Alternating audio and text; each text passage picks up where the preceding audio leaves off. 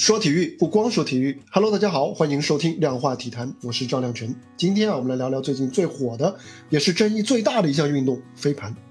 我呢，经常跟我的孩子会玩飞盘，但是我真的没有想到啊，这一项历史悠久，但是原本是更多的看起来应该是属于亲子时间的休闲运动，如今呢，却可以像火箭般窜升到热门城市运动榜单的第一名。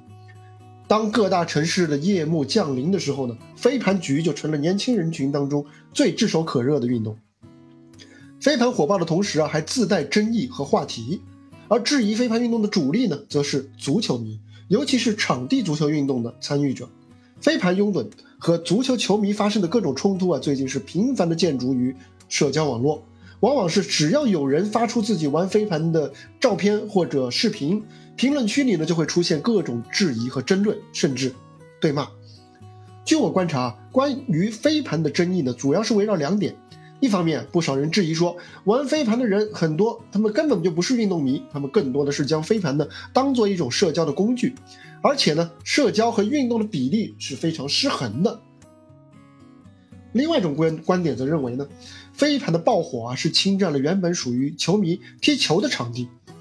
那么飞盘和足球到底谁更有理呢？这些质疑是否站得住脚？我觉得这不是一个答案一目了然的问题。我觉得飞盘和足球的矛盾非常复杂啊，它既是领地之争，也是观念之争。五人制足球场刚好和飞盘对场地的需求完全一致，飞盘爱好者和球迷的档期呢也就更容易出现冲突，球迷订场自然就没有办法像过去那般笃定了。而飞盘运动所具有的多重属性呢，又强化了它在预定场地时候讨价还价的优势。相比起足球啊，飞盘基本上是不需要直接身体对抗的，所以呢，它天然的适合男女同场竞技。这个特点啊，让飞盘轻松的具备了更强的社交属性，也扩大了飞盘的参与群体。除了纯竞技的飞盘比赛之外呢，飞盘运动呢也是成了男女联谊的一种社交载体，甚至啊，通过飞盘局来相亲的都大有人在。强化社交、打破圈层的结果呢，就是飞盘局的消费人群的整体消费意愿更高，而且呢频度更加稳定。所以呢，不少场地的运营者他们开始就更加欢迎。飞盘爱好者来订场，社交网络上飞盘内容的影响呢，也会经过这个大数据的推流规则不断的放大，让很多人去跟风来加入其中。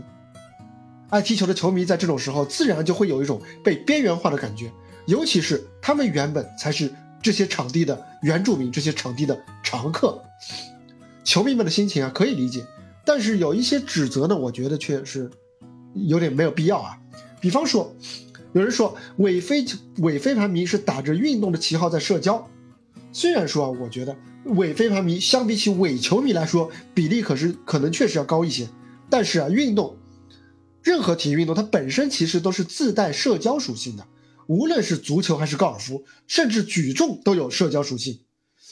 即便一部分的飞盘爱好者，他们拍照的时间比例好像确实偏高了，甚至还有自带摄影师的，但是呢。本质上，他们还是在运动，这和其他的运动项目并没有太多的差别，所以我觉得这个指责是站不住脚的。而至于另外一种就是侵占球场的说法，我觉得同样是有失偏颇啊。毕竟目前没有明文规定要求说足球场只能用来踢球，而不得进行其他的运动项目。无论是足球场，还是无论是足球局，还是飞盘局。都是明码标价的，所以呢，除非说场地的运营者在球迷已经预定场地的情况下变卦违约，把球场交给飞盘局来使用，否则我觉得他们都应该属于正常的市场行为。还有一点耐人寻味的啊，是日常会到五人制足球场来踢球的球迷呢，他们算是最身体力行、相当中间的一部分球迷，而相比起来呢，参与飞盘的呢，则更多的是属于泛文体的受众。所以呢，当硬核遭遇业余，当比赛遭遇社交，这样两个群体的反差，进一步的放大了争议发酵的空间。一些球迷的顾虑啊，一些球迷的焦虑和顾虑，我觉得是完全可以理解的。一方面是这个日常踢球的稳定节奏被干扰了，自然会有些不爽，这也是人之常情。另外一方面呢，和自己争场地的群体呢，很多又不是铁杆运动迷。这让一些人啊很容易产生自己被鸠占鹊巢的感觉。但是呢，如果说要将这种情绪进一步的上升到性别视角或者社会视角，去对飞盘局的参与者来进行人身攻击，我觉得未免就有一些反应过激了。中国男足我们知道成绩糟糕啊，所以呢，足球在中国确实整体形象不太好。我们也知道，除了大量的在情在理的对中国足球的批评之外呢，中国足球也的确遭受了不少妖魔化的对待。我能够理解足球迷的焦虑和不满，但是呢，归根到底啊，飞盘和足球一样，都是市场化环境下的全民健身项目而已。飞盘并没有越界，而且啊，我觉得己所不欲，勿施于人。部分球迷没有必要因为自己热爱的运动遭受了偏见，就要去用同样的偏见去对待其他的运动项目。值得一提的是啊，体育总局最近还发布通知说，首届中国飞盘联赛将于下半年举办。这个举措啊，应该也和飞盘在民间的爆火多少有关系。不过呢，球迷也不必为此感到更多的忧虑啊。比方说，会不会担心说飞盘以后会更加的正式化，会进一步的侵占足球的生存空间？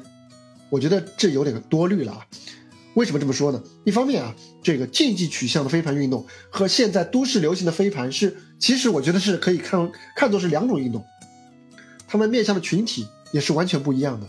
另外一方面呢，自带社交流量的飞盘啊，虽然说它爆火的速度很惊人啊，但是呢，它所处的社交市场同样很庞大，所以呢，他也会面临足球之外更多其他的丰富多彩的社交活动的竞争，就像剧本杀一样。年轻人自然会不断的寻找更新鲜的社交方式，不喜新厌旧，他们就不是年轻人了。